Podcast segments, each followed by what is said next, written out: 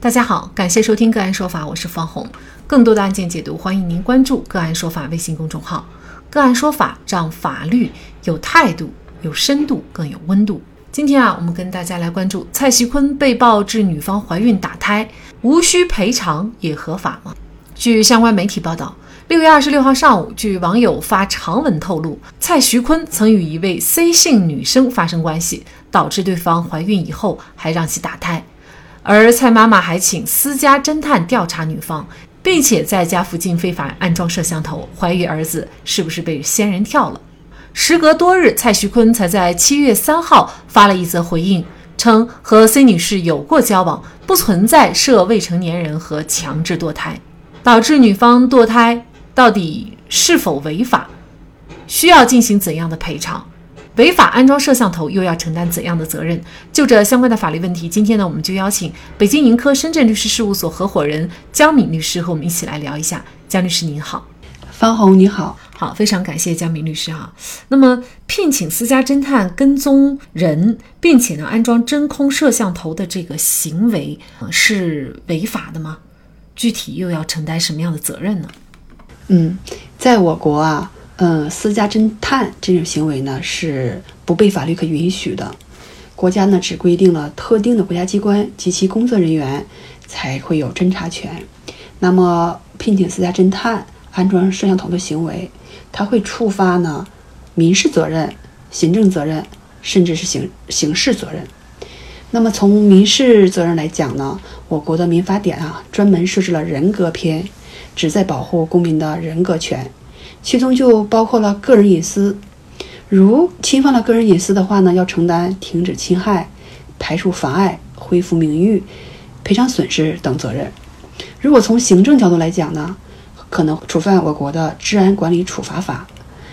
治安管理处罚法规定呢，偷窥、偷拍、窃听。散布他人隐私的，可能面临着罚款、拘留的处罚。最重要的啊，这种行为呢，有可能触犯我国的刑法。我国刑法规定呢，侵犯公民个人信息罪，违反国家有关规定，向他人出售或者提供公民个人信息，情节严重的，处犯三年以下有期徒刑；情节特别严重的呢，可能会处罚三年到七年以下有期徒刑。那么根据法律，就是女方流产，男方到底应不应该进行赔偿啊？如果是应该的话，又该赔偿多少呢？我国法律呢倡导恋爱和婚姻自由，不认可呢事实婚姻和非法同居的关系。一般而言呢，男女双方自由谈恋爱并怀孕流产，不在我国法律的规制范围，由双方协商处理。但是什么情况下要进行赔偿呢？如果一方存在过错的，无过错方可以向有过错方提出赔偿。根据呢我国的民法典侵权责任的有关规定，无过错方可以向有过错方的一方主张赔偿。就比如说，呃，男女双方因为谈恋爱流产，这种情况下怎么赔偿呢？比如说这种情况下，男方隐瞒了已婚事实，女方的感情受到了欺骗和伤害，违背了女方的意愿，而导致了女孩。怀孕流产，而进而呢导致了身体受到伤害，更严重的呢说以后不孕不育等等行为，给女方呢遭受到精神打击，产生了抑郁等等行为。根据人身损害赔偿的相关规定呢，女方可以向男方提出了，嗯，医药费呀、误工费呀、精神费呀等各种赔偿。如果女方要以泄露怀孕堕胎这个事情为要挟，呃，索要赔偿的话，那么是否构成犯罪？如果女方并没有以此相威胁，但是对于男方不赔偿或者是赔偿数额低不满意的话，男方是不是就不需要赔偿了呢？如果女方因为自己的流产，拿着这个行为去胁迫或者是威胁男方。来怕男方把这个事情泄露而影响自己的声誉，要求呢比较多的财产，那么女方这种行为呢，其实就触犯了刑事法律，刑事法律规定的敲诈勒索勒索罪，有可能呢，嗯，就会受到了刑事处罚。本来呢，女方是一个受害一方，呃，如果呢，她采取了一个不当的方式主张权利，比如像男方啊。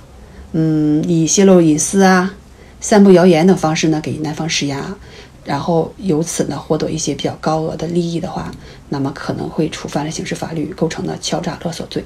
嗯，对于男女双方恋爱导致的一些损害赔偿呢，还是要根据过错程度，根据我国的民法典的侵权责任的规定呢来进行主张维护自己的权利。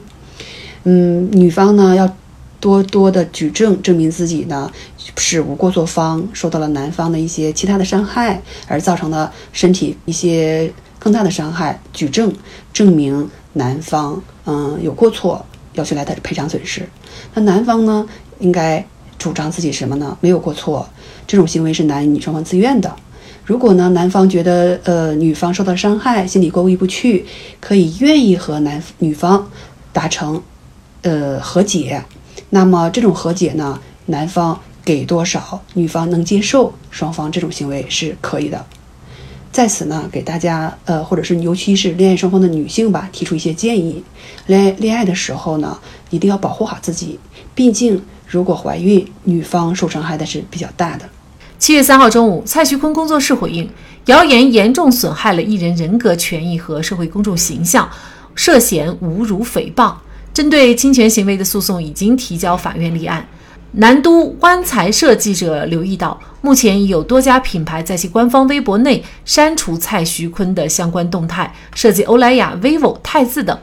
欲戴王冠，必承其重。至于明星光环之下，除了法律的底线，还要恪守道德的标准。我们对于一个艺术家，称他为德艺双馨。之所以把德放在艺的前面，是因为道德和品行是一个人立身于世的根本。德是义的根，义是德的化。好，在这里再一次感谢北京盈科深圳律师事务所合伙人江敏律师。更多的精彩案件解读，欢迎您继续关注我们“个案说法”的微信公众号。如果您有相关的法律问题，也可以添加幺五九七四八二七四六七的的微信号向我们进行咨询和交流。感谢您的收听，我们下期节目再见。